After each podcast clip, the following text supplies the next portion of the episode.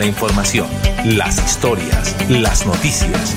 Es tiempo de comunicar de una manera diferente los hechos más recientes, conocer lo novedoso, lo actual y de su interés.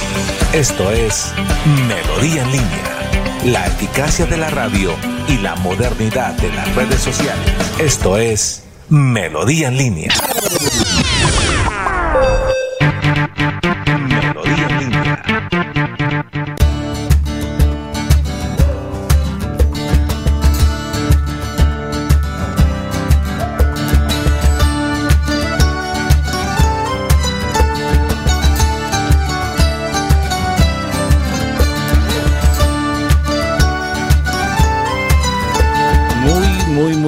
Buenos días. Un cordial saludo para todos. Gracias a Dios.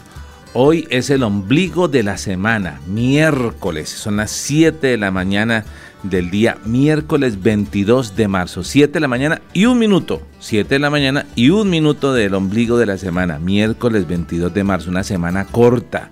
Los días irán rápido y ahora ya viene pronto Semana Santa y luego ya diremos que huele a diciembre. Esto va corriendo, corriendo, corriendo. El tiempo no se detiene, pasa raudo y veloz.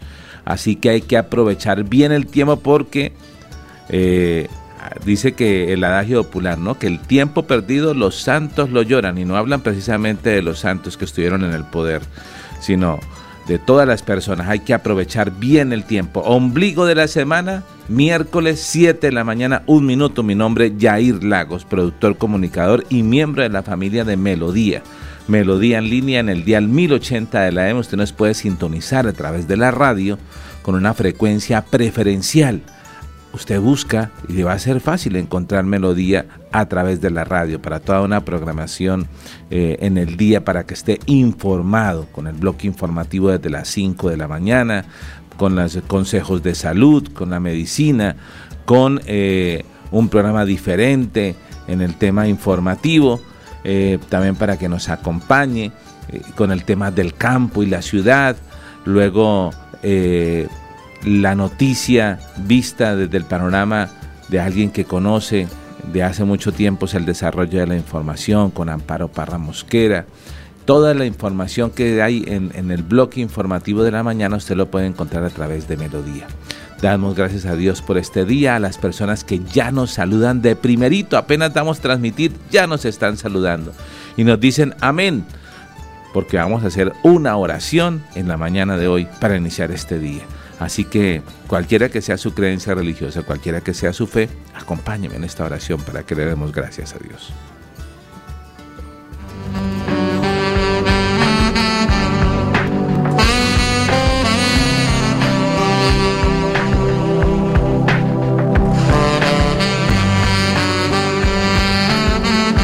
Maravilloso Dios, gracias Señor por este día, gracias por esta bella oportunidad. Gracias Señor por el clima, por la lluvia, por el sol. Gracias Señor porque tu misericordia es infinita, hace llover sobre buenos y malos. Gracias, oh Dios, para que yo aprenda a ver como tú ves, Señor, las cosas, con agradecimiento, con alegría. Queremos encomendarte este día en tus manos, nuestros planes, nuestros proyectos, nuestras tareas Ayúdanos, acompáñanos, sé tú mi socio perfecto. Cuida de mi familia. Te lo pido en el nombre de Jesús y te doy muchas gracias. Amén y amén.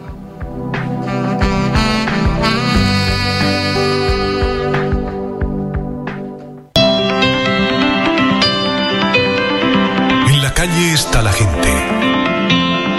En la calle están las noticias. En la calle está la radio.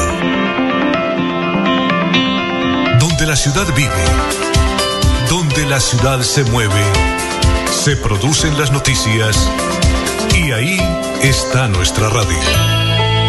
Melodía, en la calle, al lado de la gente, donde se viven las noticias. Estamos de regreso. Melodía en línea.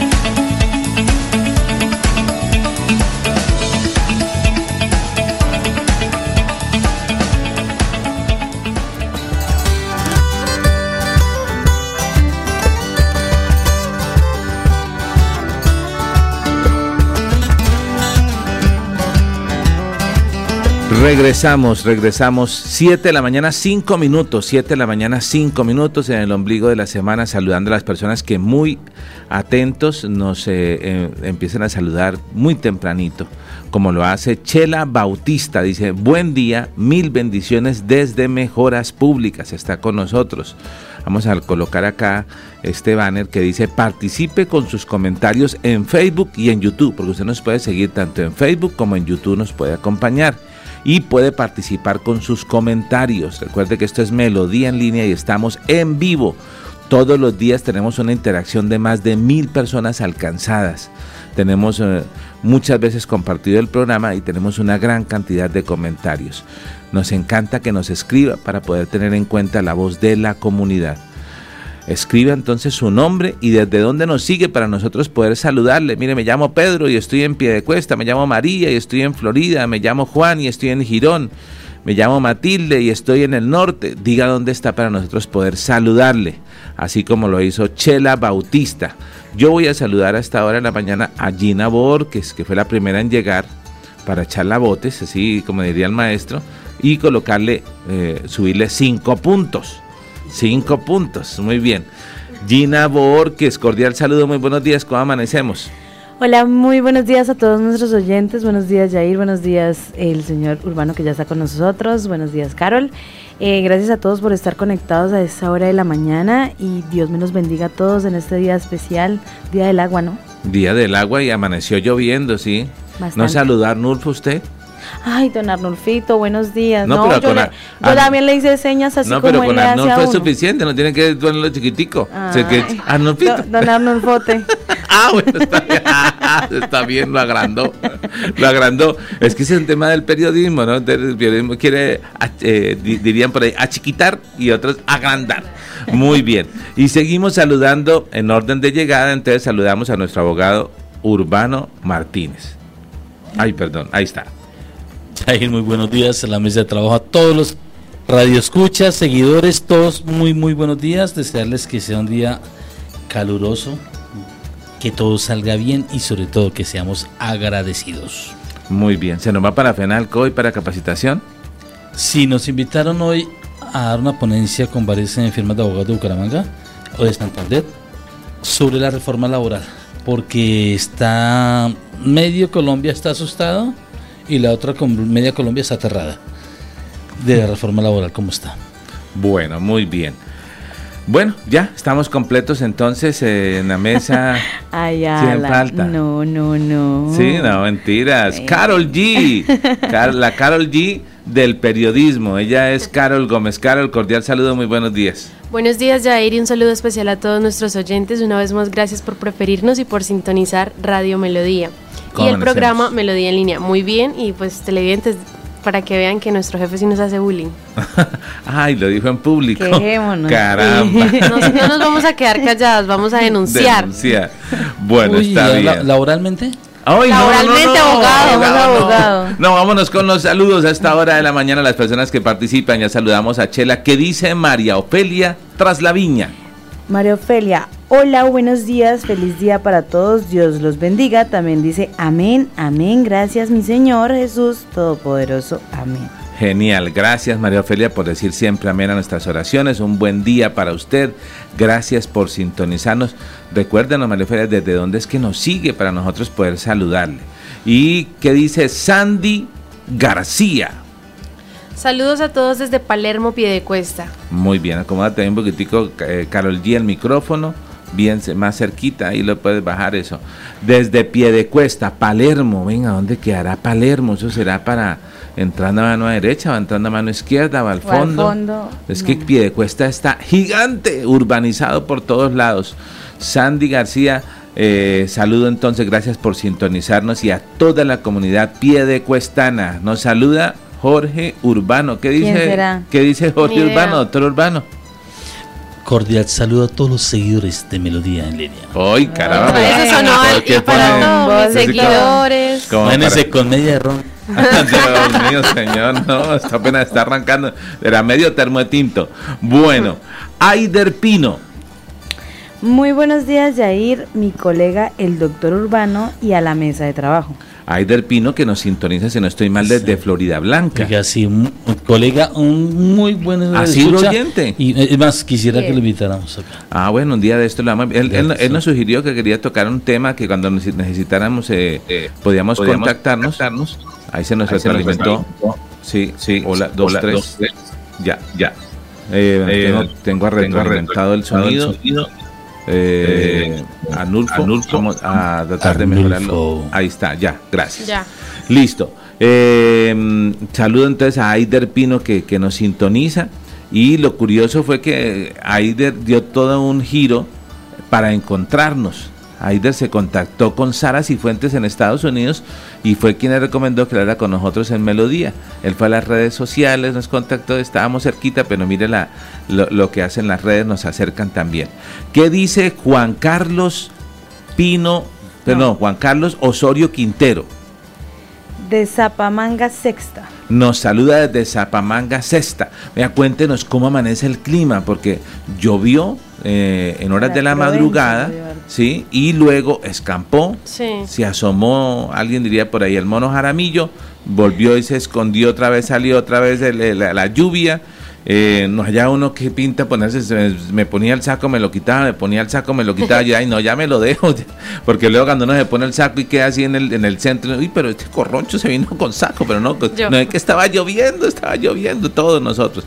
Saludo a todos en Zapamanga, sexta etapa. José Parra, en minuto lo vamos a estar saludando, eh, porque él nos va a, preguntarle qué ha pasado con el tema de, de mm, el sector occidental de la escarpa acá de Bucaramanga, hablamos del barrio La Feria, hablamos de La Cuyamita, de Camilo Torres, de Sarabanda, qué ha pasado porque cuando llueve, no es que nunca hay clase en el colegio como era el vallenato, no, cuando llueve corre peligro la comunidad allí en el sector.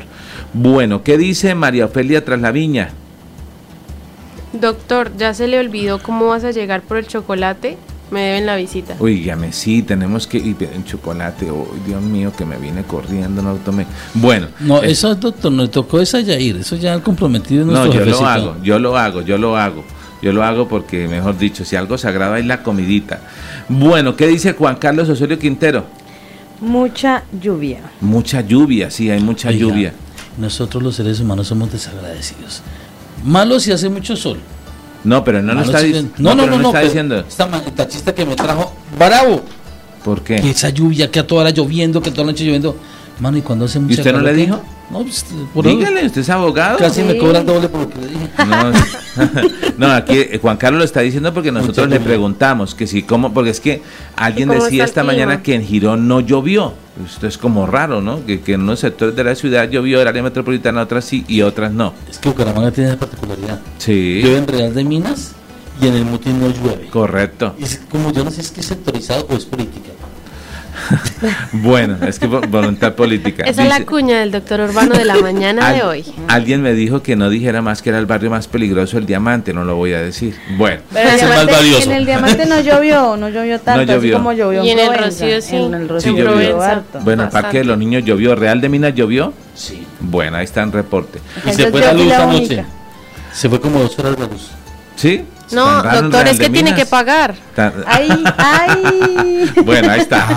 De la medicina. Yo no me eh, que se tocaba pagar. Aider Pino dice, más que fidelizado, mi estimado Yair, claro que sí, está supremamente fiel.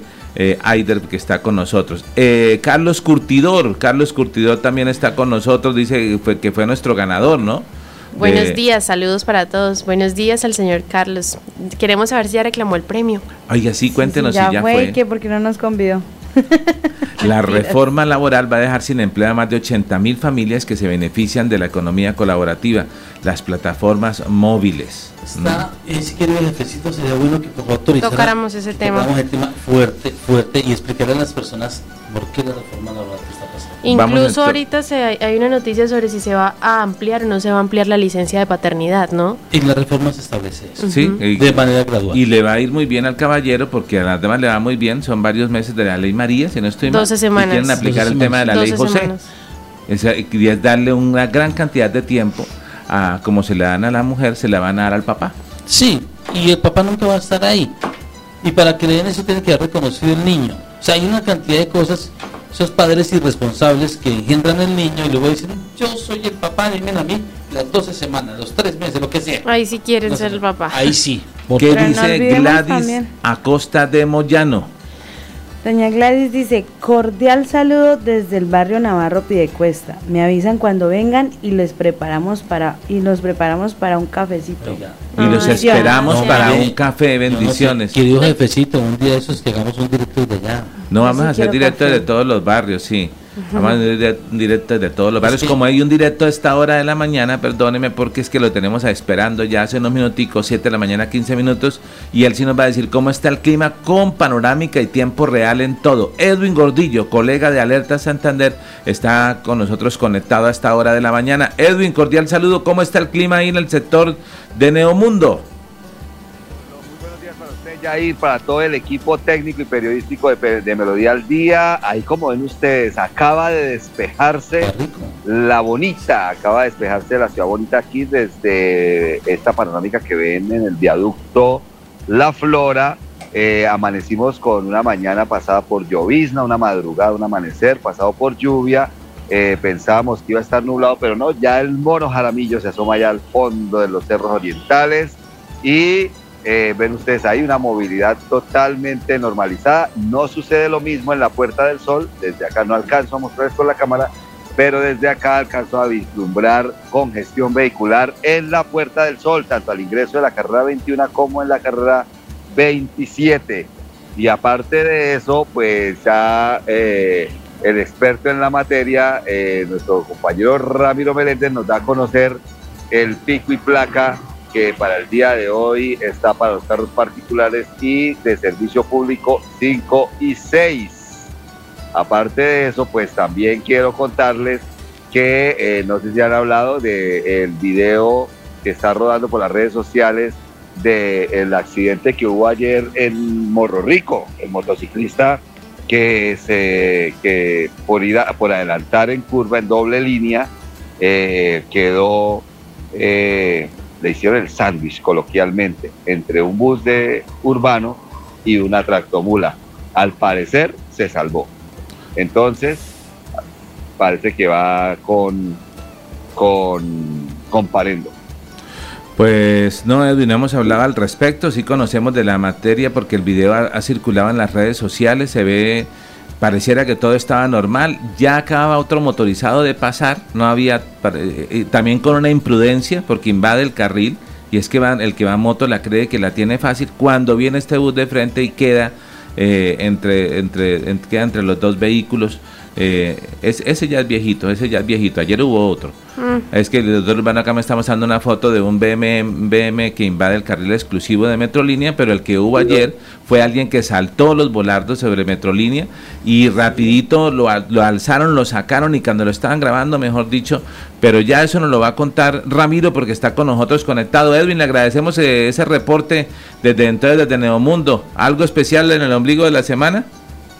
No, señor, que seamos felices, que tengamos mucha precaución, que le echemos ojo al peatón. Todos somos actores viales, entonces de esta manera tengamos Por favor, echen de ojo al peatón, no le echen el carro ni la moto. Totalmente de acuerdo. Edwin, un feliz día, muchas gracias por estar siempre alerta ahí con Melodía en línea. Un abrazo para ustedes. Muy amable. Gracias. Edwin Gordillo desde eh, el sector de Neomundo y ahora nos comunicamos a las 7 de la mañana, 18 minutos, con Ramiro Meléndez de la Dirección de Tránsito de Bucaramanga. Ramiro, buenos días. Adelante, recomendaciones en el día de hoy de movilidad. Los buenos días, señor director. Igualmente con un cordial saludo a todos nuestros compañeros de la mesa de trabajo y a todos nuestros oyentes. Gracias por estar acá para que usted esté bien informado. Sí, especialmente esta madrugada estaba lloviendo. Ya acá en nuestra ciudad bonita, estamos ubicados en la novena con 34, ya está saliendo el sol, gloria a Dios. La Dirección de Tránsito de Bucaramanga pide disculpas públicamente, especialmente por esta gran emisora que lo escucha, ya que ha llovido fuerte y ha habido circuitos y realmente estamos regulando realmente todo lo que la novena. En la 61, de la 17 hasta la primera, ahí también los semáforos están y otros semáforos también están fuera de servicio porque descae agua y realmente se forman esos eh, circuitos que no pueden funcionar los semáforos. Ya la parte de, semáforos ya estamos arreglando eso para que quede normal nuestra ciudad. Hoy le estamos diciendo a todos nuestros amigos que mire realmente su dígito. Hoy le corresponde 5 y 6. Si tiene su vehículo, por favor, no lo saque, evite sanciones para que no lo vayan a inmovilizar y el servicio público igual manera. Sí, efectivamente, ahí está el llamado que nosotros le decimos a las personas que nosotros no atendemos y nosotros realmente miramos porque hay personas que si hay tres carriles y está desocupado, muchas personas realmente les gusta usar el carril de Metrolínea. Ayer, como ustedes vieron en el video, pues la persona realmente lo sacaron, se sancionó, se inmovilizó por transitar en lugares prohibidos. Igualmente el de ayer, igualmente todos los accidentes que se han presentado en esa comuna de Moro Rico, es que muchos motociclistas realmente no respetan las señales de tránsito, no puede adelantar porque así vaya un trato camión. Usted sabe que un trato camión tiene realmente sus puntos ciegos. Y el otro que viene bajando, usted sabe que realmente se viene escolgado porque es una montaña. En este momento se encuentra el estado crítico en una de las clínicas de nuestra ciudad unida del conductor. Y esto nos sirve realmente de pensar que nosotros tenemos nuestra familia, así como nosotros salimos de nuestras residencias sanos y contentos y felices, así tenemos que regresar porque en casa también nos están esperando. Hoy quiero felicitar de una manera muy especial realmente de nuestro líder, nuestro fundador Sergio Caballero, en día de su cumpleaños. Que Dios lo bendiga, que Dios los protege, que le dé muchas bendiciones. Gracias por estar con nuestros grupos, gracias por estar acá con nuestra fundación, por el apoyo y la colaboración. Señor director, pasando a otro tema, eh, ya todos nuestros compañeros agentes de tránsito en el celular tenemos la plataforma si usted tiene seguro si tiene técnico mecánico. Y fuera de eso, la Dirección de Tránsito Bucaramanga en los operativos están sacando los computadores. Entonces, si usted no tiene técnico mecánico seguro, no saque su vehículo porque es calzar de movilización. Señor director, y lo otro es que el sistema no permite hacer un solo comparendo. Ahí en el sistema una vez que automáticamente los dos comparendos y esos dos comparendos salen como 1.800.000 más la movilizada, como 2.300.000. Entonces, le estamos diciendo a nuestros amigos conductores de vehículos y de motos, si no tiene esos vehículos, si no tiene esos documentos, por favor no saque su moto, su vehículo para que no lo vayan a sancionar.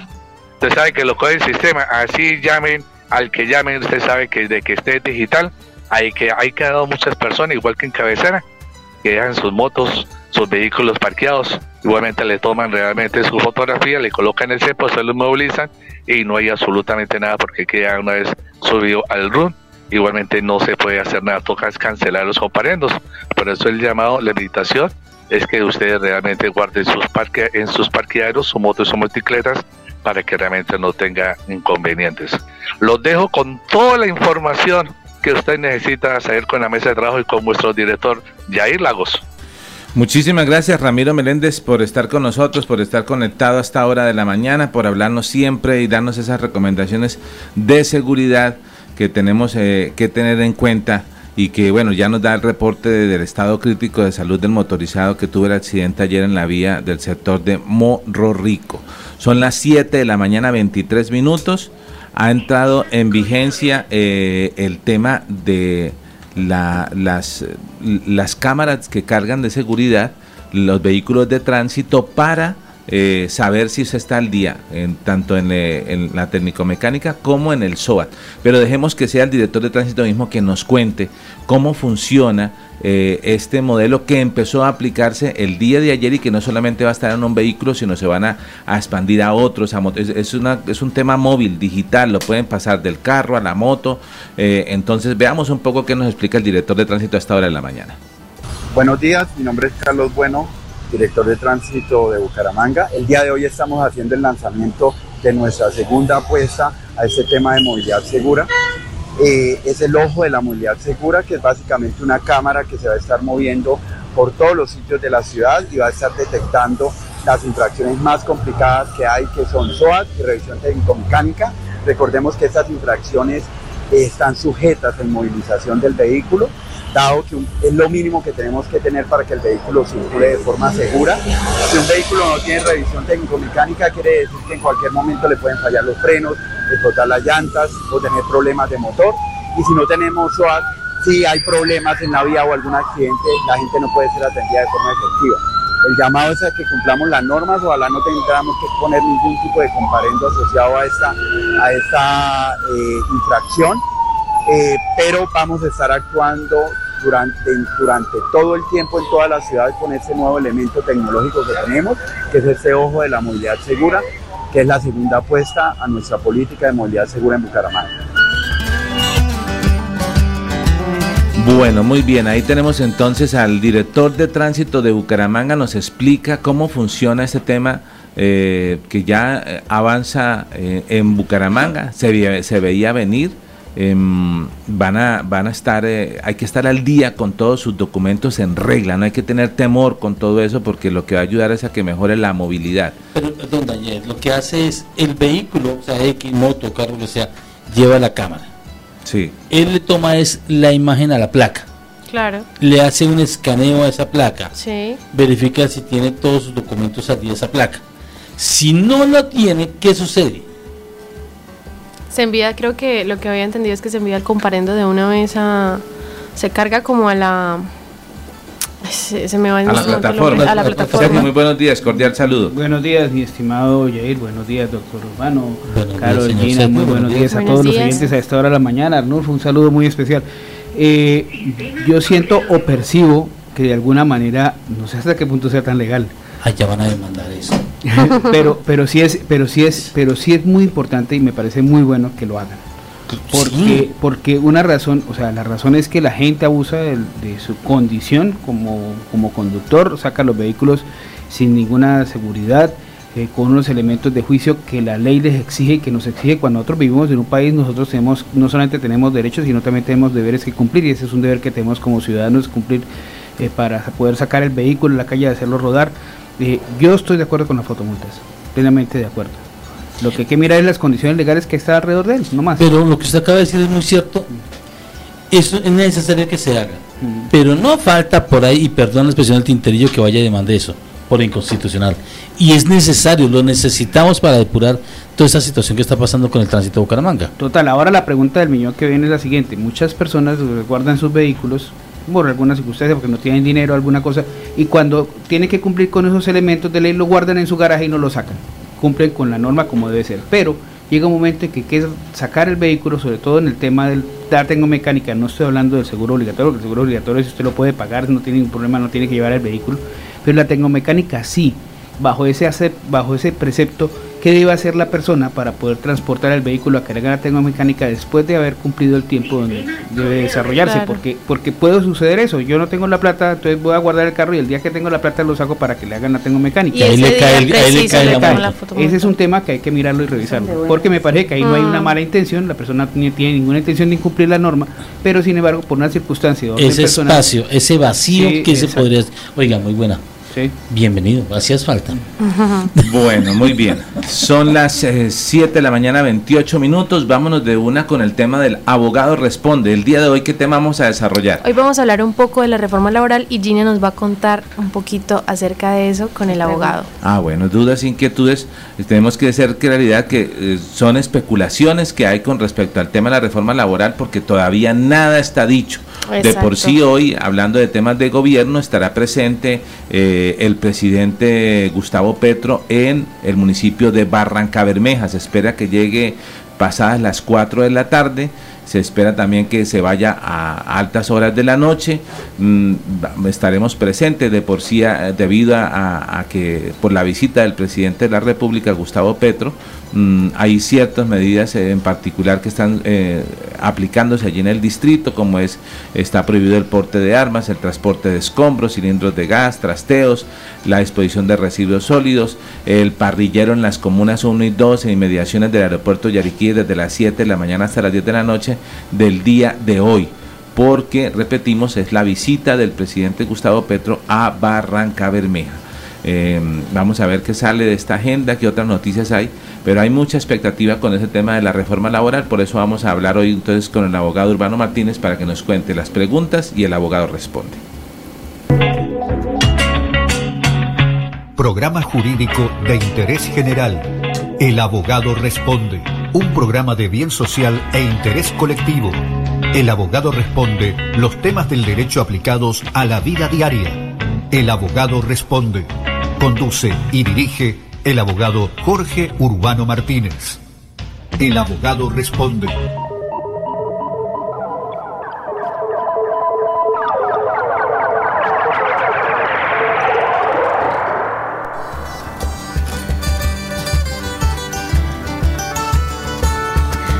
Bueno, así es. Entonces, el día de hoy vamos a hablar de la reforma laboral con el abogado. Entonces, una de las preguntas es, ¿la reforma laboral ya entró a vigor? Esa pregunta es muy buena y es decirles, no ha entrado en rigor ni está en sanción presidencial. Solamente el gobierno radicó el proyecto de reforma laboral ante el Congreso en esta semana pasada. Eh, creo que si no mal estoy el jueves. Y esto va a llevar un proceso de 3, 4, 5, 6 meses, no sé bien en el cual se van a hacer ajustes a esta reforma laboral. O se hacen ajustes o sencillamente se puede aprobar en su totalidad. O la última, el gobierno si no llega a un consenso la puede retirar. No está en vigor, tengan la tranquilidad. Ok, otra pregunta que nos hacen es, ¿mi trabajo corre peligro si se aprueba la reforma laboral? Depende.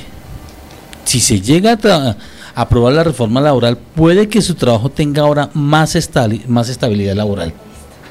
Pero con hechos, eh, con hechos puede que corra peligro, porque muchos empleadores van a reestructurar su fuerza laboral. Entonces, al reestructurarla, si usted no se ha portado bien en el trabajo, pues van a decir, le van a aplicar el ácido. Ha sido un placer estar con usted, que me le vaya muy bien. Entonces, pero el principal obstáculo para que usted corra peligro su trabajo es que usted no trabaje bien. O sea que el empleador con la reforma laboral ya no me puede despedir. Prácticamente casi que ni lo puede despedir porque va a quedar en una estabilidad laboral casi reforzada. Y para poderle despedir va a llevar un procedimiento casi una, una similitud entre lo penal y entre lo civil.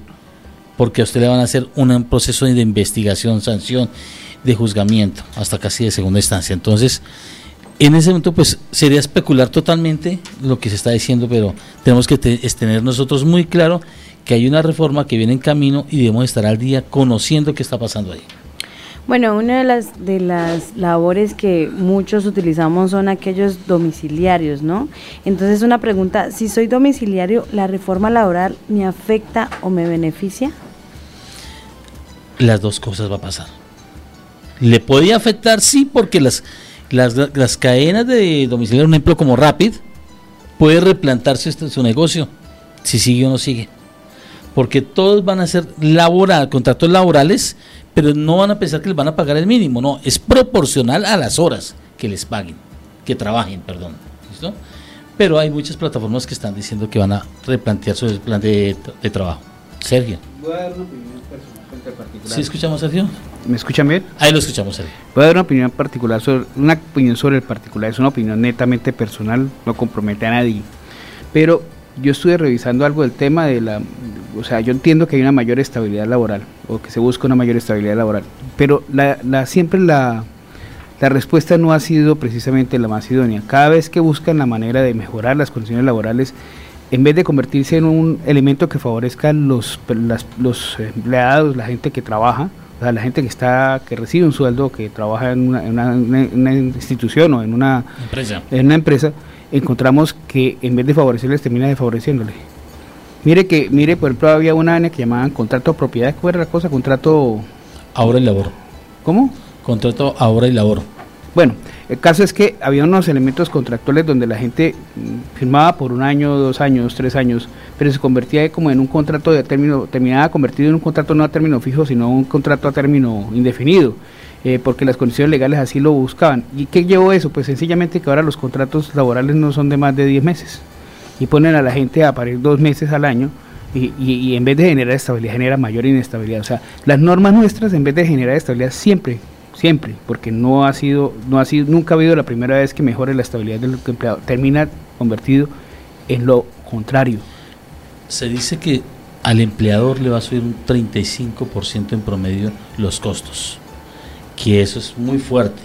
Aparte de eso, ya hay muchos empleadores que están pensando que si esta reforma pasa, antes de que llegue ascensión presidencial, empiezan a recortar. Van a sacar, lo que tengo, lo que veo, lo que percibo es que la gente la van a terminar sacando. En vez de generar estabilidad, va a generar inestabilidad por una sola razón.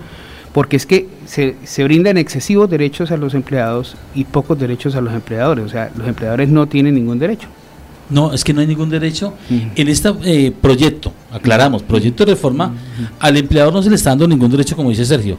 No se está hablando de emprendimiento, bajo ninguna circunstancia, ninguna. Se está dando es como que, que el empleado es intocable, cuidado se le dice algo, porque para, ya no se puede despedir a un, a un empleado de manera, eh, venga, yo lo despido, no quiero seguir más con usted, venga, lo indemnizo, despido sin justa causa, le pago su indemnización y váyase, ya no se puede. No, no, ni con justa ni con injusta causa. Ni de ninguna manera. Entonces, pero para poderlo sacar, para sancionarlo o a la vez para retirarlo, debe hacer un debido proceso que es como si fuera un proceso o sea, pocas palabras no se va a poder sacar nadie. Entonces, ¿qué van a terminar haciendo las empresas? Antes de que pase la reforma laboral, antes de que la firmen la sanción presidencia, van a terminar sacando a todos sus empleados y mirando a ver de qué manera van a buscar la manera de que, de que sean menos estables en su empresa. No quiero que van a pensar que es que queremos asustar a las personas. No, no, no. Pero, ¿qué va a pasar? Los meseros que trabajan por turnos desaparecen las, eh, las personas que trabajan en bares de la noche. ¿Va a aumentar la informalidad? No, ya ni quiera informalidad, porque el hecho de que usted tenga un una persona por turnos, eso ya es contrato laboral. Va y lo demanda y le aplican el contrato laboral, un contrato realidad. Entonces van a desaparecer muchos cargos. La jornada nocturna dicen, no, es que me van a cobrar horas extras desde las 6. No, son los recargos nocturnos que le van a cobrar normal. De 6 de la tarde arranca la jornada nocturna. Eso está muy bien que se haga pero lo que es la estabilidad laboral reforzada es muy, pero muy fuerte. Bueno, abogado, y con esta nueva reforma laboral, ¿cómo queda la indemnización por despidos improcedentes? Va a quedar 45 días por cada año que usted ha laborado. Ejemplo, usted lleva dos años en la empresa, fue despedida. Entonces le van a dar 45 días por el primer año y otros 45 días por el segundo año. Y va a quedar así de 45 días, tentativamente hasta el momento, ¿sí? No hay, lo que dijo nuestro director, no hay nada escrito todavía. Entonces, ellos lo que propone el gobierno es eso. Pero ¿qué sucede? Si yo lo despido y lo indemnizo, él me lleva a un inspector de trabajo, a un juez, y me toca reintegrarlo otra vez y pierdo la práctica de la indemnización y un proceso que va a tener ahí constante. Y para las personas que aún no tienen claras eh, las características del contrato de formación en, altera, en alternancia, ¿Cómo, ¿Cuáles son las principales características de los contratos? Ya los contratos prácticamente quedan todos indefinidos. Usted va a poder tener un contrato, primero que va a ser de a término fijo, pero es máximo hasta dos años, pero demostrando, demostrando que es una actividad que no está, no está dentro de su actividad económica. Segundo, los contratos de aprendizaje ya son normales, sueldo mínimo por lo menos y prestaciones sociales, con todas las de la ley. ¿Listo? Los de prestación de servicios prácticamente se acaban en este punto también. O sea, ahí quedamos todos. Ahí quedamos. Entonces, la invitación es cuando podamos charlar y con la venia de nuestro señor director podamos sacar un foro realmente lo que va a ser la reforma laboral, estarle haciendo seguimiento, porque no es solamente la reforma laboral, también está la reforma pensional, la reforma a la salud, y queda lo que decía el doctor, el doctor Aider en este momento en el WhatsApp, en, el, en los comentarios. Vamos a leerlos. Hay sí, comentarios sobre el tema, inclusive. Sí, sigue si quieres. Vamos a ver. Eh, a ver, dice ya eh, Aider, cuando hablamos de la llegada de eh, Gustavo Petro, dice, ojalá que el señor Gustavo Petro, ¿qué? ¿Se ha cumplido? A ver, que dice, tenga la cortesía de ser cuando menos un, una sola vez puntual, dice Aider Pino.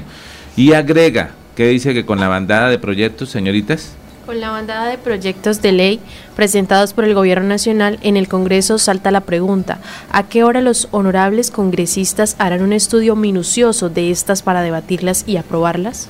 Toda la razón, pupitrazo. Pupitrazo va a haber aquí en este punto. Porque si el año pasado y el año antepasado no trabajaba el Congreso, ahora supuestamente se van a trabajar.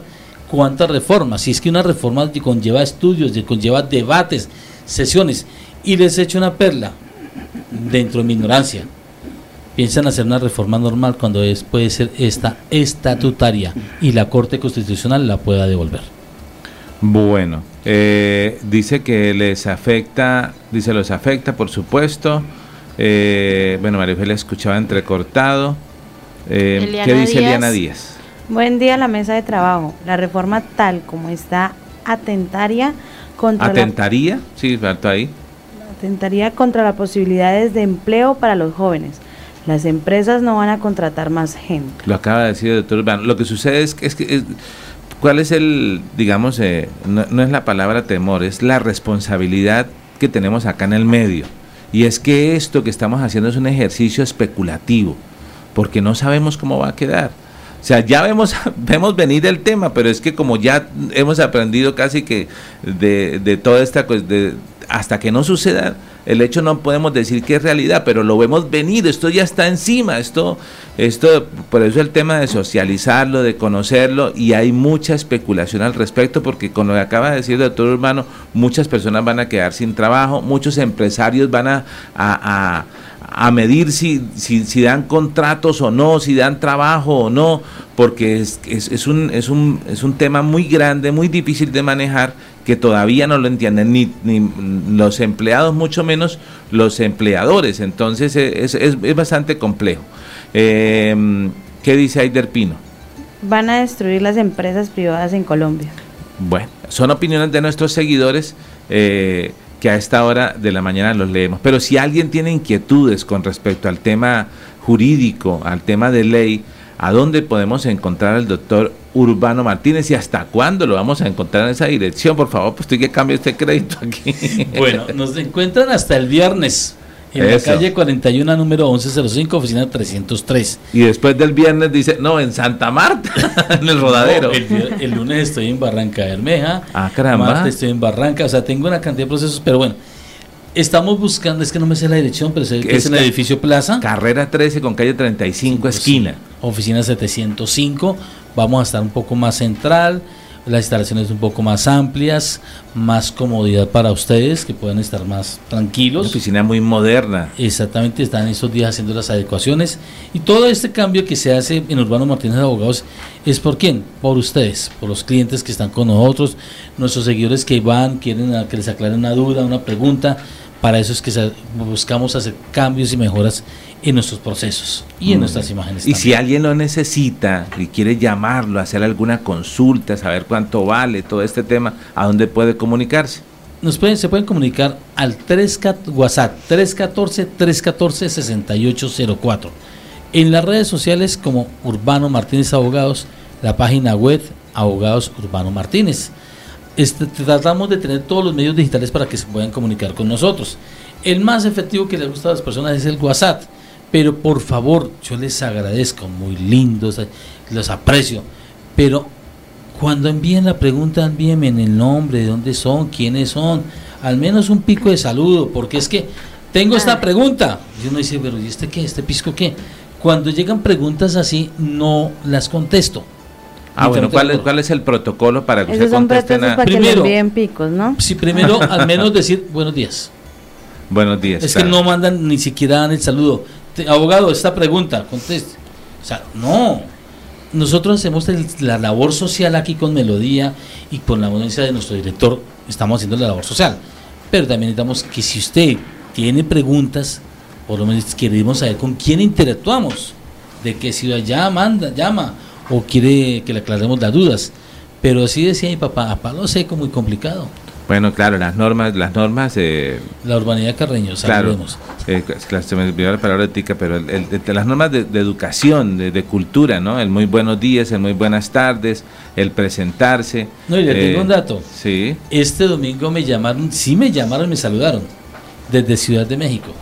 Ajá. Pero porque nos escuchan allá. Colombianos en Ciudad de México que nos escucharon. Okay. Y quieren aclarar dudas, pero puedo decirles, no podemos llevarles el caso porque no es la jurisdicción de nosotros. Mm, Les dimos la guía allá, pero escucharon el, programa y pues para mí fue muy agradable. nos escuchan en México, órale, güey. Saludos a todos mis carnales allá de, También tengo un amigo mexicano que nos escucha desde allá, pero sí es mexicano. ¿Sí? Claro. Ah, caramba, ¿y de, qué, y de qué región? Allá, ¿cómo se dice? ¿Estados? Eh? Estados. ¿Sí? ¿De qué Estados estado Unidos será? de México.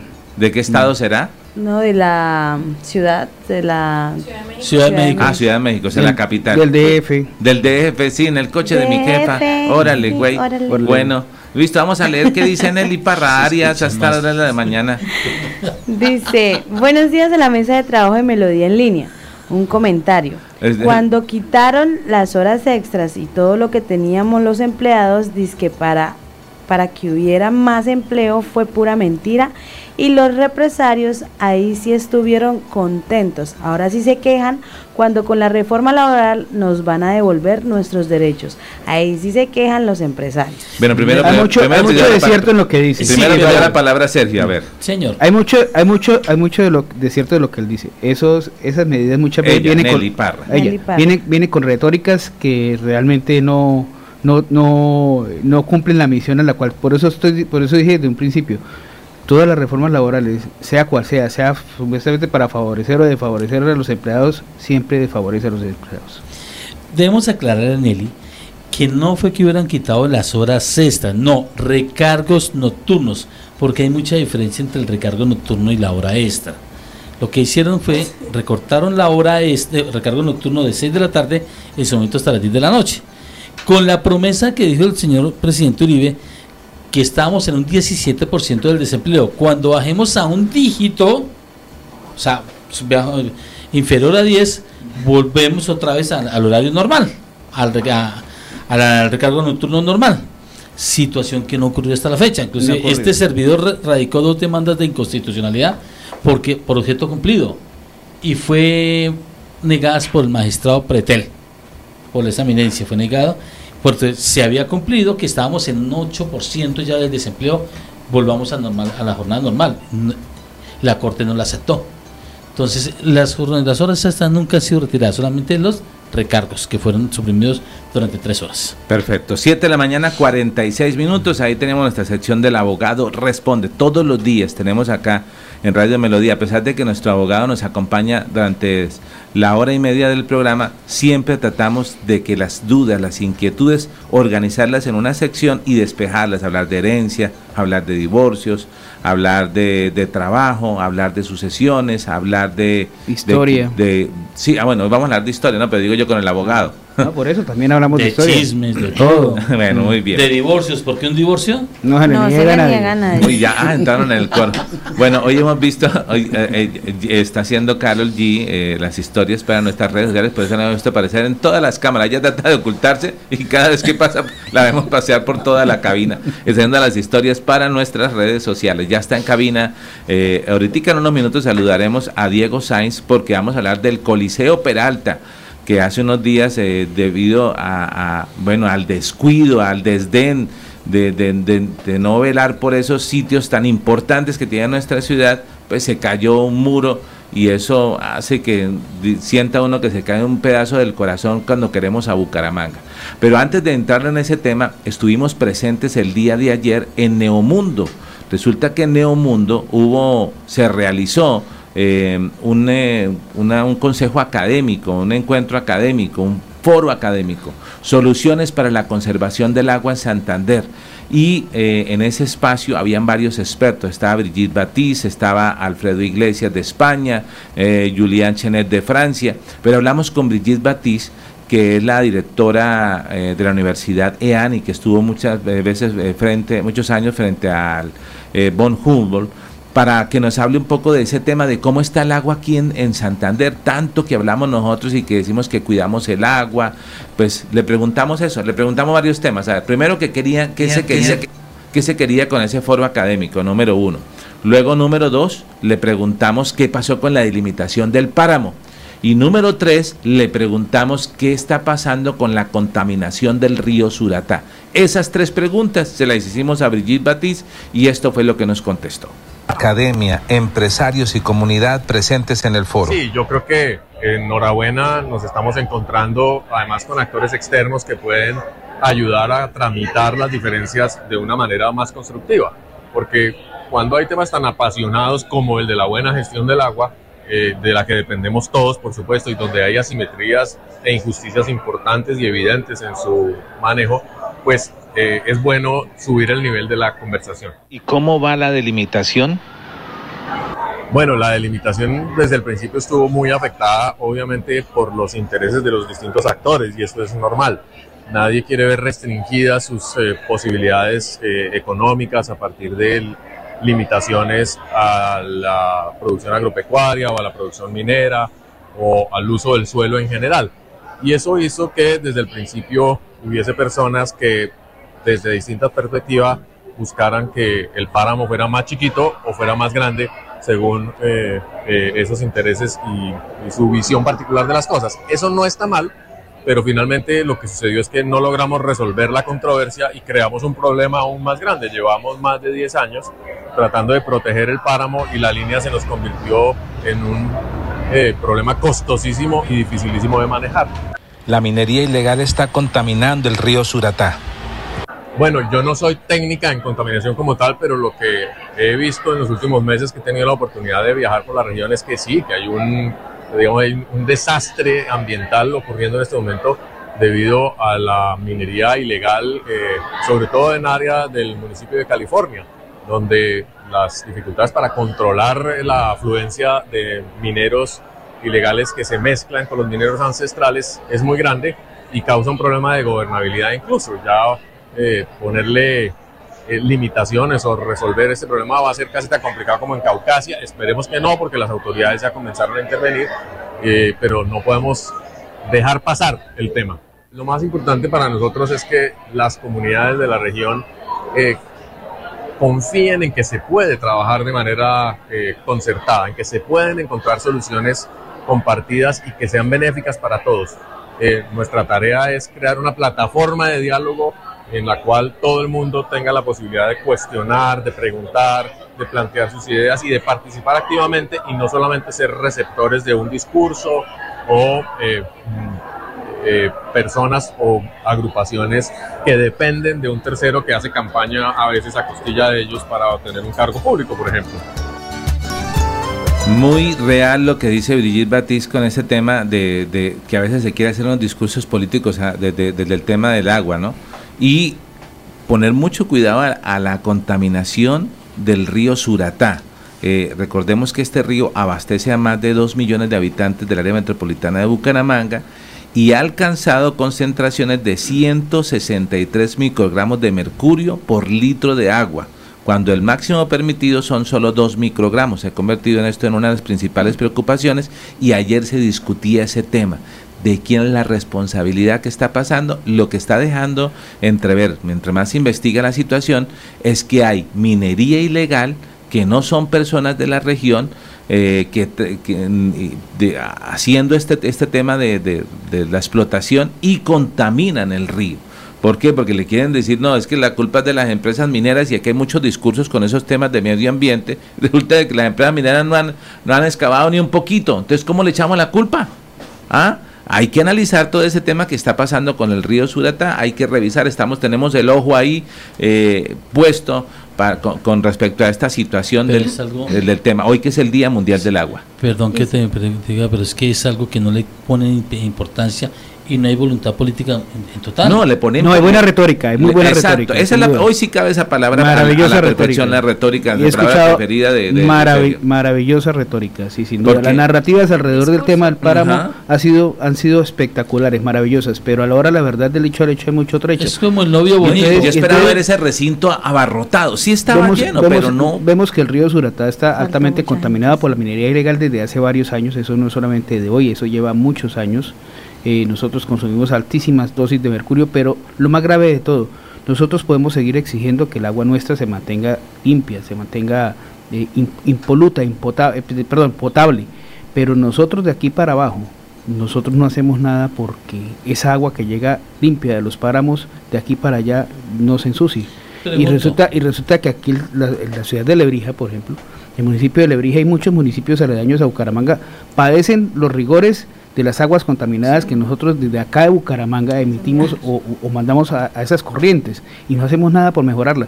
Mira, hace unos días hablábamos de cosas tan sencillas. Oye, espérate, si tú vas a orinar, no de una vez destranques el inodoro. Espérate, espérate al menos dos. Eh, cosas que, que de alguna manera no afectan, por ejemplo, la higiene, pero que sí de alguna manera nosotros nosotros como personas podemos ayudar a mejorar eh, en, la condición del medio ambiente de aquí para abajo, porque es que el tema es, oye, nosotros exigimos, pero ¿y nosotros qué estamos ofreciendo? Nada. Un tip cada uno, para que hagamos hoy el Día del Agua. Un tip cada uno que nos hayan enseñado en casa, que hayamos aprendido en Google, que nos hayan enseñado en el colegio, que nos lo hayan heredado nuestros, nuestros padres para cuidar el agua, para que seamos, que cumplamos la misión hoy de informar, formar y entretener, formarnos, señor abogado. En este evento que el día de ayer estuvo la fiscalía o el fiscal general. No, señor, no estuvo. Pero la semana pasada sí estuvo en un congreso con voluntad política. Pero aquí, ¿quién debe estar? Ya es la fiscalía. Porque es que esto es, es un, asesinato eh, espacio que está ocurriendo en la ciudad. Pero, pero viene que Brigitte, claro, pero, pero no, era, no era un tema de denuncia, Brigitte lo decía ayer, era un tema de debate, era un tema de decir, y, y, véalo como ella lo planteaba.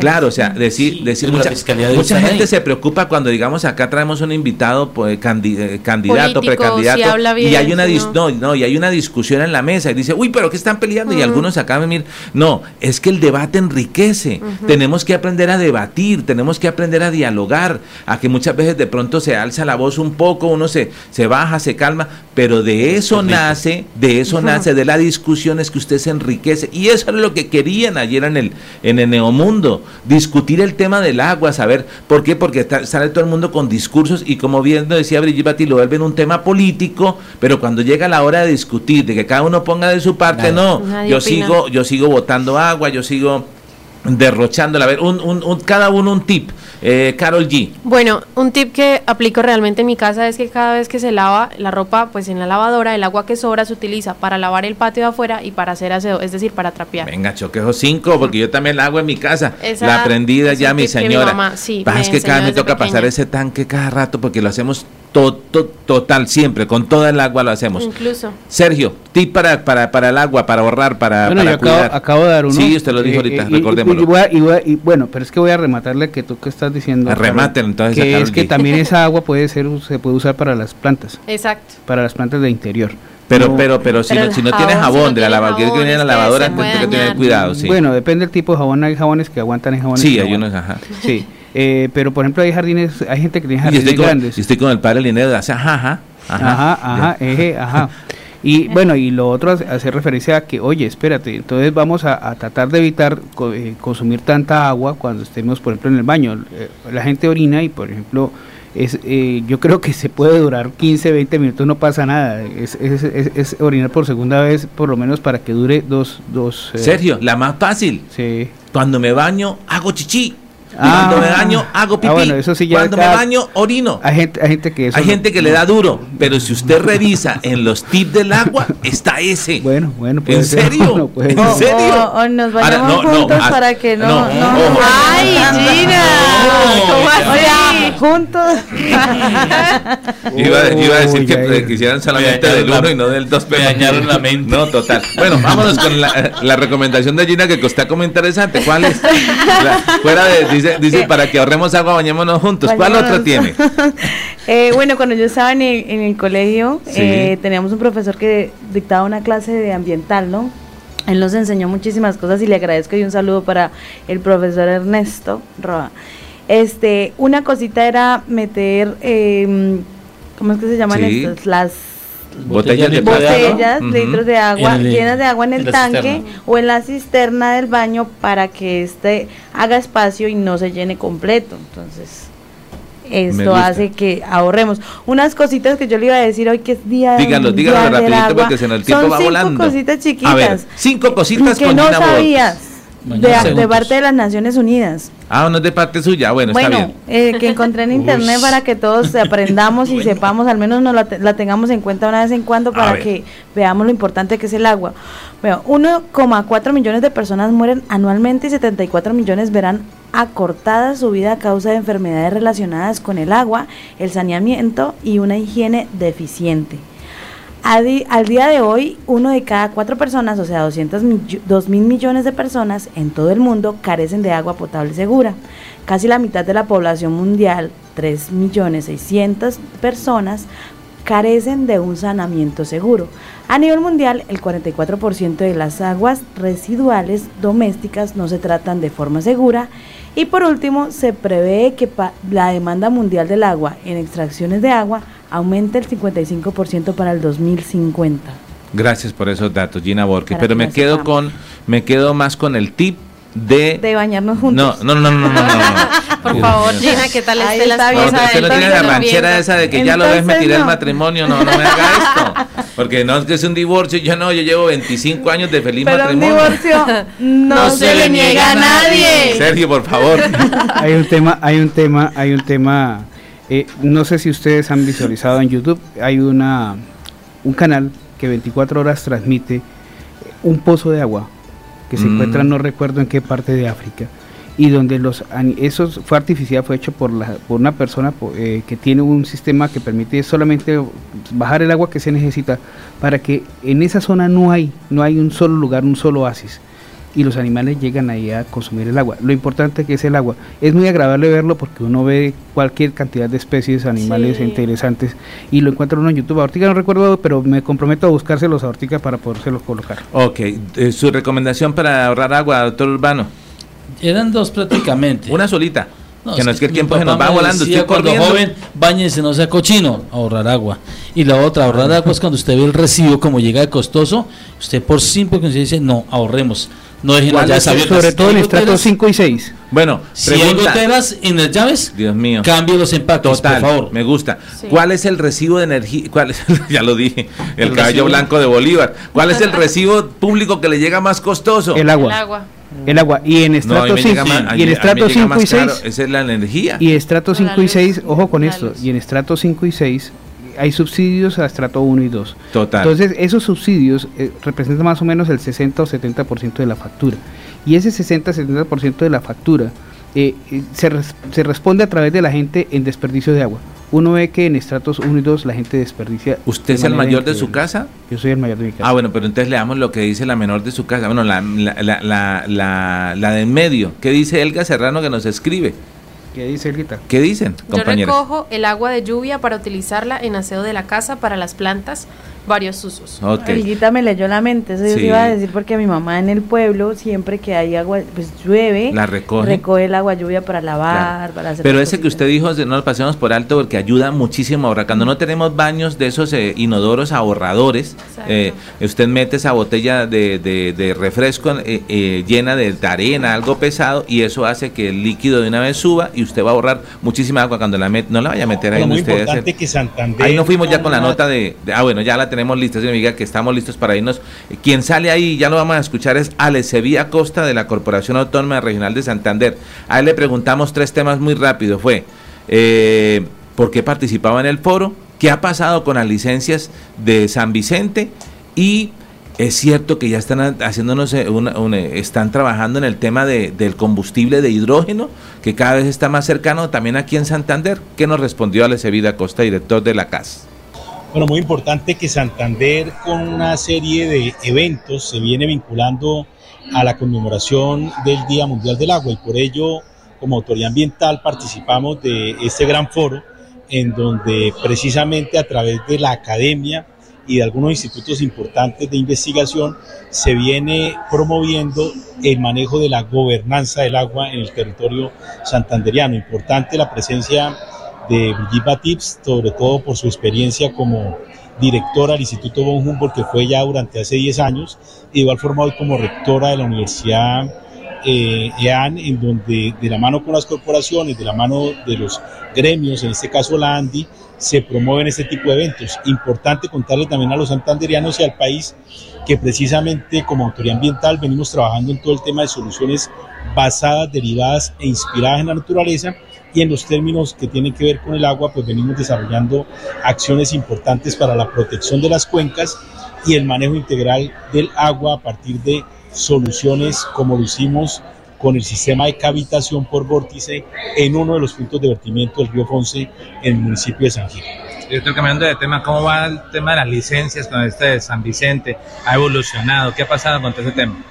Bueno, seguimos atendiendo los diferentes requerimientos que nos hacen eh, los tribunales, en este caso también obviamente los jueces de la República, en donde se ha suministrado toda la información para poder obviamente constatar que en derecho y en los temas técnicos la autoridad ambiental eh, desarrolló el licenciamiento minero. Importante recordar que los títulos mineros en Colombia los otorga la Agencia Nacional de Minería y somos las corporaciones que a partir de los estudios que revisamos, pues otorgamos o no otorgamos la licencia. En este caso hay una licencia con unas restricciones bastante fuertes, sobre todo con las salvaguardas del agua, con las salvaguardas de los ecosistemas estratégicos y obviamente informándole también a la comunidad el paso a paso de este tipo de actividades. Director, finalmente le vimos que días recibiendo a unas estudiantes de unas pasantías para seguir apalancando temas de combustibles alternativos. ¿De qué se trata?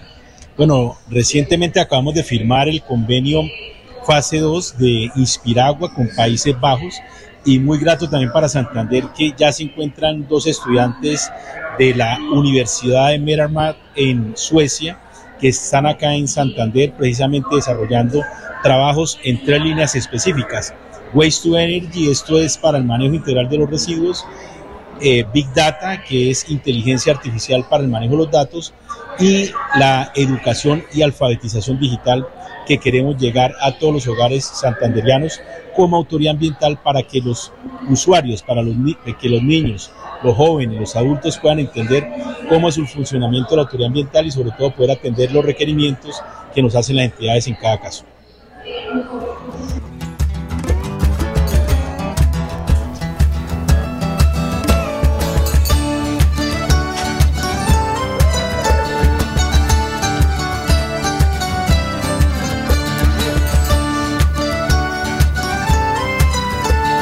Ya estamos ahí, ahora sí ya estamos todos listos. Señor, diga, Sergio. Es que hay que llamar la atención de algo que muy poco conocemos acá en Bucaramanga, pues porque no es el área de, influencia de la Corporación Autónoma de Santander y hace referencia a la condición de las industrias 5.0. El doctor Alex se ha dedicado plenamente al desarrollo de ese proceso en las áreas de su influencia y es algo interesante porque conlleva a unos efectos ambientales y ecológicos muy muy muy particulares. Realmente hay, hay muy buen concepto de lo que ha hecho el director Alecevid frente a la CAS. Eh, ha tenido, como dirían ahí coloquialmente, algunos chicharrones, algunos detalles, de, de pero que, en qué empresa no la hay. Eh, que hay que lidiar con todos esos temas y más cuando se trata de lo ambiental que hay que tomarlo con pinzas. 8 de la mañana, 7 minutos. Quien vemos en cámara, ahí ya es Diego Sáenz, quien nos viene a hablar hoy de, de qué tema para irnos a la pausa y preparar todas las imágenes porque son bastantes las que tenemos. Diego, muy buenos días, cordial saludo. Buenos días, buenos días compañeros de Radio Melodía y oyentes. Hoy vamos a hablar de el Coliseo Teatro Peralta. El Teatro que es una de las edificaciones más antiguas eh, acá en Bucaramanga, tengo entendido. Eh, sí, bueno, eh, vamos a ir entonces a la pausa y al regreso vamos a ver unas imágenes exclusivas de las que siempre nos trae Diego, de esto que pareciera como, como un corral teatro español, ¿no? Que, realmente nació y que se vino ampliando y que cuando usted se ha presentado en ese escenario le toma un afecto. Eh, total y por eso hay que recuperarlo y hablar de lo que pasó en días pasados cuando cayó una de sus paredes, pero hoy hablaremos de la historia. Vamos a la pausa ya regresamos. 8 de la mañana, 7 minutos aquí Melodía en línea. Ya regresamos. Melodía línea.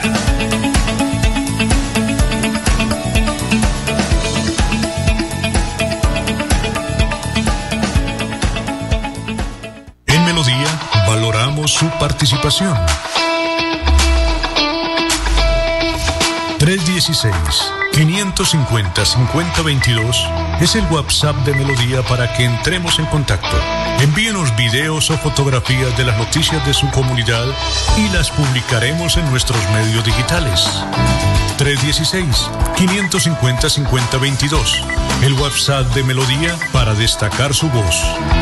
Melodía, la que manda en sintonía. La CDMB se ubicó entre las tres mejores corporaciones autónomas regionales de Colombia. La corporación pasó del puesto número 28 al puesto número 3, de acuerdo con el IEDI del Ministerio de Ambiente y Desarrollo Sostenible. Porque el agua es vida. CDMB. Juan Carlos Reyes Nova, director general.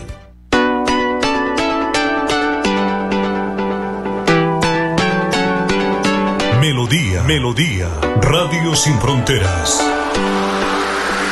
Escúchenos en cualquier lugar del mundo. Melodíaenlínea.com es nuestra página web. Melodíaenlínea.com.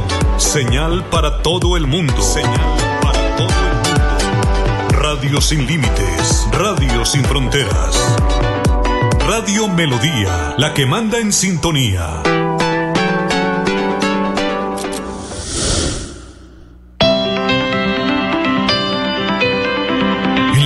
Está la gente. En la calle están las noticias. En la calle está la radio. Donde la ciudad vive, donde la ciudad se mueve, se producen las noticias y ahí está nuestra radio. Melodía, en la calle, al lado de la gente, donde se viven las noticias. Estamos de regreso. Melodía en línea.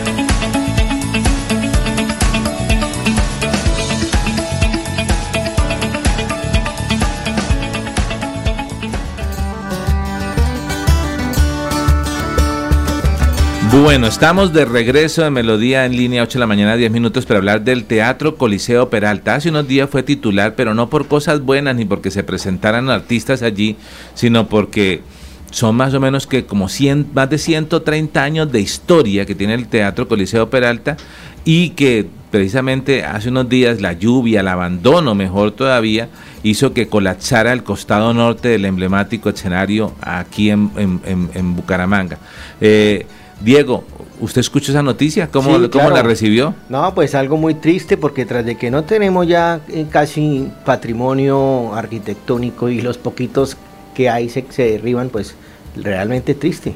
Total. Pero hablemos ahora sí, vamos a preparar las imágenes, Arnulfo, y veamos qué podemos contar de la historia del Teatro Coliseo Peralta, que como, como en lo, en lo, que investigué, en lo que logré encontrar, que me llama la atención, tuve, tuve la bendición de presentar ahí y de aprender, recibir clases con una, eh, un colombiano residenciado en Italia, Miguel Borras de teatro, con, con grandes artistas acá, Chalo, Bayo, otros eh, amigos de los clown, payasos, y, y, y allí fue el escenario donde aprendimos y, nos graduamos, hicimos todo el tema y yo veía que eso parecía un corral. Claro, hoy entiendo que es un, esa era eh, la, la dinámica de los teatros españoles, ¿no? Sí, tipo español. Bueno, ¿qué podemos contar al respecto? Bueno, vamos a empezar entonces cronológicamente. Resulta que para los años 1800, eh, donde la gente que necesitaba entretenimiento, ¿dónde lo hacían? Lo hacían en el atrio de la parroquia de San Laureano. Ah, y eran eh, inicialmente donde se presentaban. Sí, habían unas pequeñas presentaciones. Eh, para el año 1860, eh, el señor Jacobo de Acosta Gómez mandó a construir una especie de teatro en el barrio Payacuá, que es barrio Payacuá es donde está la alcaldía, por ahí atrás, toda esa parte. La Payacuá que nacía en el lago de, de la Plaza de San Mateo. Exactamente. Entonces ahí construyeron una casa y que era como una especie de teatro y, eso se denominó Teatro Torres. Bajaba por la calle 34. Sí. 33, perdón. 33. Eso con el tiempo pues eh, se cayó, también se derribó. Entonces apareció un señor que se llamaba Anselmo Peralta Ordóñez. Ese señor eh, dicen que era carnicero y que, y que era constructor, ¿no? que estaba en el negocio de la finca raíz porque ese señor cuando falleció en 1921 tenía dejó 13 casas y 13 casas en esa época y eran casas grandísimas, ¿no? Por supuesto. Algunas de esas casas donadas a fundaciones y a otras personas en ese en ese entonces la gente era muy esto cuando cuando fallecían por lo general donaban sus propiedades, ¿no? Eso era como normal en esa época. Entonces, bueno, ese señor eh, como a él le gustaban los temas de teatro, hacia 1887 dijo, bueno, ¿y por qué no construir un teatro? Entonces, en una de sus casas, precisamente, empezó la construcción del, del Teatro Peralta. E, esa, esa construcción arrancó entre 1887 y 88 y hasta 1893. ¿sí? Mm. Bueno, se inauguró en 1897. Y bueno, y entonces ya tuvo la ciudad una dinámica más, más pues precisamente, precisamente más dinámica que bueno, la redundancia en temas culturales, en temas de entretenimiento. Claro, ya había donde traer artistas, donde presentarse a alguien. Incluso, perdón, estaba leyendo un poco y dice que las entradas eran a 8 pesos, que no eran nada económicas para la época, pero que la gente buscaba ah, sitios para estar Exactamente, en esparcimiento. 8 pesos era mucho. 8 pesos era costosísimo.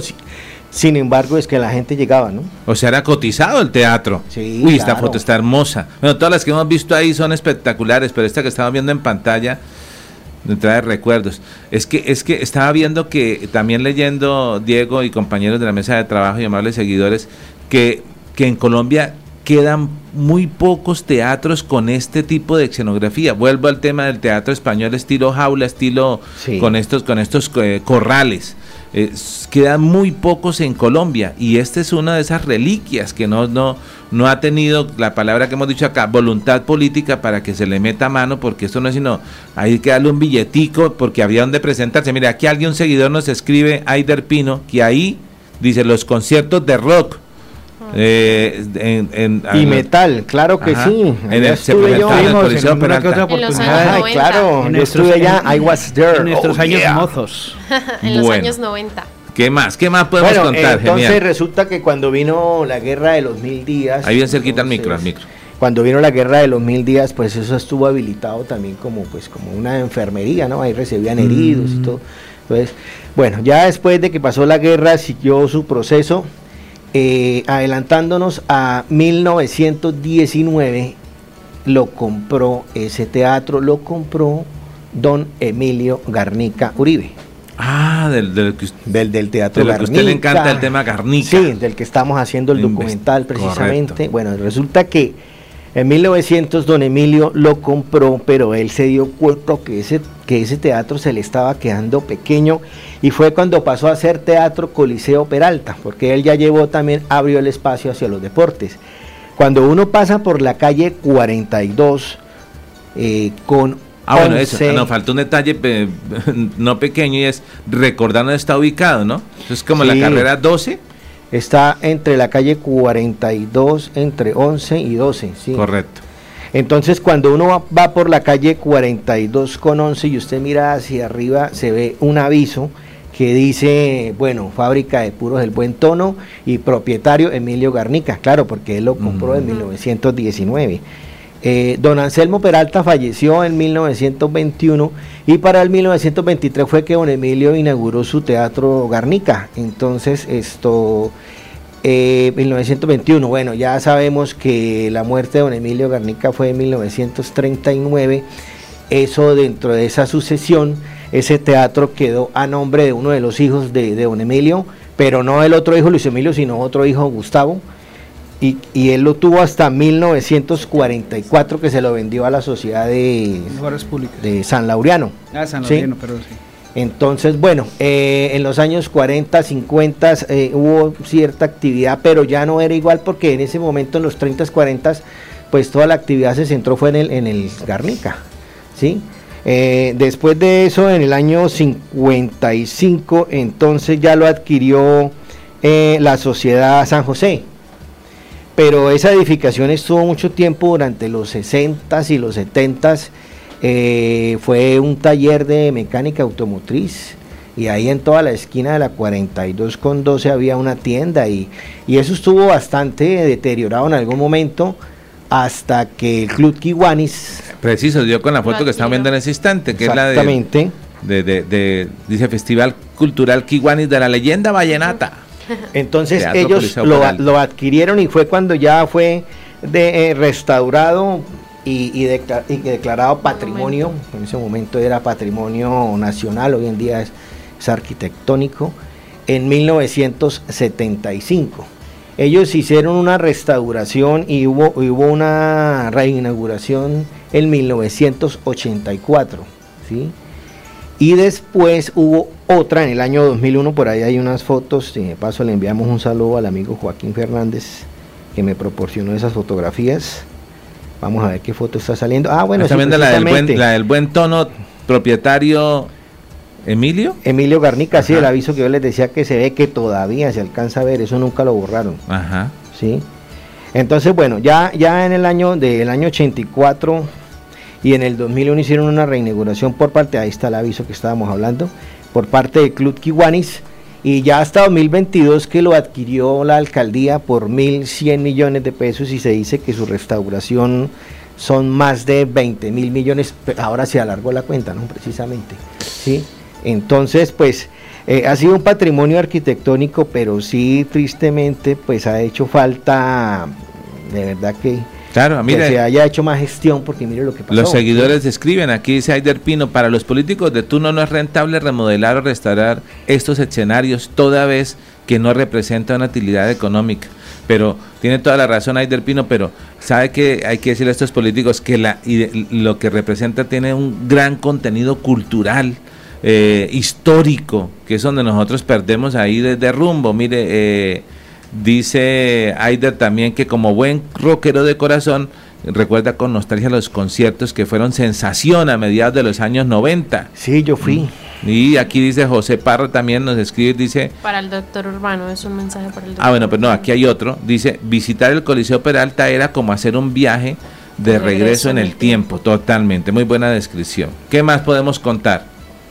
Bueno, eh, entonces así haciendo ese recorrido cronológico, pues imagínense, si vamos a mirar desde 1887 o 88 que comenzó la construcción, estamos hablando de 135 años de historia. Sí. Sí, entonces imagínense todo lo que ha sucedido. Ahora, eh, ¿qué pasó? En el año 1917, que, que, es el tema que quiero traer para la próxima semana, ah, caramba. Eh, hubo una niña que se llamaba María del Carmen Vergel. Ella tuvo ahí un accidente patinando, exactamente. Esa historia, sí. Entonces, esa niña me la falleció de pequeño. a los 15 años. Ella falleció en 1917. no me la sabía, me interesa. Y el papá era, eh, ah, bueno, eh, ustedes conocieron donde está el Parque Centenario, donde estaba el Café Centenario, o sea, donde está hoy en día Bucacentro y antes del Teatro Santander ahí hubo un edificio muy icónico que nosotros, bueno, ahí hubo eh, peluquería, pero ahí fue el Café Centenario, eso, eso lo derribaron como en el 2007 por ahí. Sergio sí se acuerda de esa construcción. Sí, claro. Pero, pero cuéntelo de Vergel que está, no, está como la novela mexicana. No, no, no, es que voy para allá. Es, es que esa construcción, ese edificio, fue construido precisamente por el papá de esa niña que era don Ramón Vergel. Ramón Vergel, papá de... el papá de María del Carmen Vergel, que fue la niña que falleció. Ella tuvo, ella no falleció ahí directamente, fue después, sí, dice, según dice en la historia que un golpe y que tuvo un problema gastrointestinal y bueno, ella falleció. Entonces la historia de esa niña fue famosa porque ella estuvo en el cementerio central muchos años, ya no está ahí, esa es la historia que vamos a contar. Entonces allá eso era un centro de devoción llegar a visitar a María del Carmen, ¿cierto? ¿Por qué? ¿Por qué la gente? Bueno, milagros, hacía milagros. Sí. Sí. Pero ¿por qué hacía milagros? Porque murió qué? Ella murió, o sea, tú comentas que ella no murió dentro del coliseo, pero que ella tuvo un golpe. A los dos días. Es que ella, y yo había escuchado, y yo había escuchado otra historia. Exacto, esa, la de los patines. Esa es la niña de los patines. Ella esa, le había unos patines, eh, era eh, por cerca de Navidad, eh, creo que estábamos cercanos a la época de Navidad, si no estoy mal, y ella con esos patines se cayó y al caerse pues parece que tuvo consecuencias pues obviamente las que todos conocemos donde ella falleció y pues se convirtió como en un icono del parque del parque cementerio central. Y a mí me la contaron eh, cuando me contaron, eh, me dijeron que ella había muerto, que ella, el papá le había dado unos patines, pero que lo que sucede es que ella cuando salió a patinar, en, cuando estaba aquí en contra el crédito, ahora sí, reviendo la historia de Bucaramanga con Diego Sáenz, es cuando salió a patinar, la niña se abrió de piernas y se desgarró. Esa es la historia que me han contado a mí. Y entonces que toda Bucaramanga se solidarizó con, esta familia, con esta niña, y la habían declarado como que ella empezaba a hacer milagros. lo vamos a dejar abierto el tema, ya se nos está acabando el tiempo para la próxima semana. Si usted sabe historias, digamos, de esta, ¿cuál, cuál le contaron de, la niña? Recordemos el nombre de esta familia Vergel. Vergel, María del eh, Carmen Vergel. María del Carmen Vergel. ¿Cuál, ¿Cuál le contaron a usted? ¿Cómo tuvo, cómo tuvo todas esas, eh, eh, las diferentes aristas que tuvo la historia? De cómo se la contaron porque llama mucho la atención. Bueno, y lo interesante es que miren que una historia lleva a otra, porque estábamos hablando era del Coliseo Peralta, sí, sí, pero eso nos llevó al tema, sí, pero pues eso sucedió ahí, o sea, tiene relación.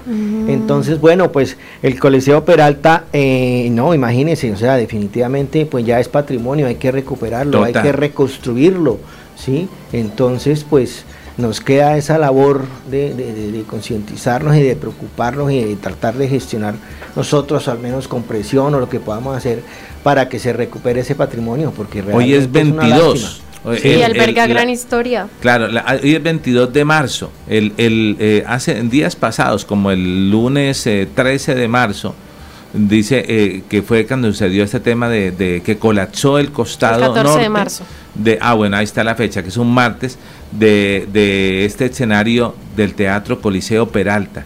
Eh, espectacular, pero espectacular el Coliseo, pero también terrible el abandono con el, en, el que ha caído y que, mejor dicho, si lo recuperáramos, ustedes en la mina la cantidad de artistas, es que Bucaramanga tiene una cantidad de artistas que necesitan el escenario donde presentarse y este teatro tiene esa magia, pocos teatros tienen esa magia de, de, de, tenerlo así tan bonito. Mire, ahí las fotos que nos ha estado mostrando eh, eh, desde producción Arnulfo y que muy amablemente nos trae cada miércoles Diego, son valiosísimas. Uno, por eso esta sección eh, tiene tanta acogida porque muchas personas les encanta ver esta, recordar la historia de Bucaramanga con Diego Sáenz. Entonces la otra semana, hoy finalizamos el tema del Coliseo Peralta, ya haciendo un llamado para que entre todos de alguna forma hagamos eco y recuperemos el Coliseo Peralta de la ciudad de Bucaramanga. Y la otra semana hablaremos entonces de la niña.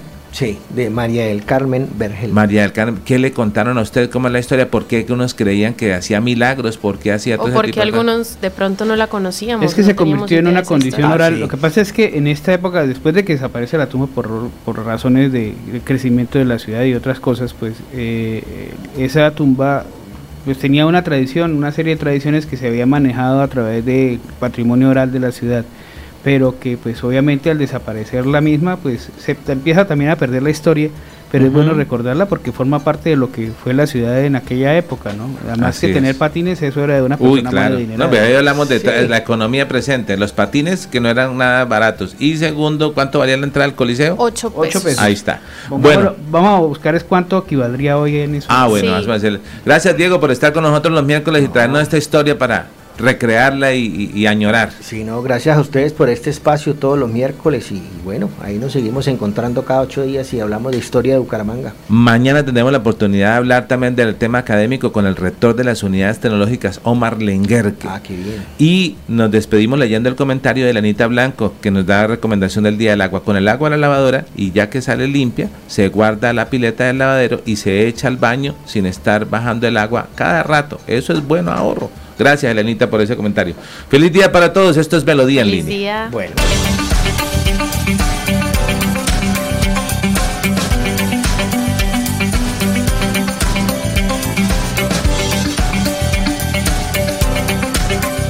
Es momento de la información, las historias, las noticias. Es tiempo de comunicar de una manera diferente los hechos más recientes, conocer lo novedoso, lo actual y de su interés.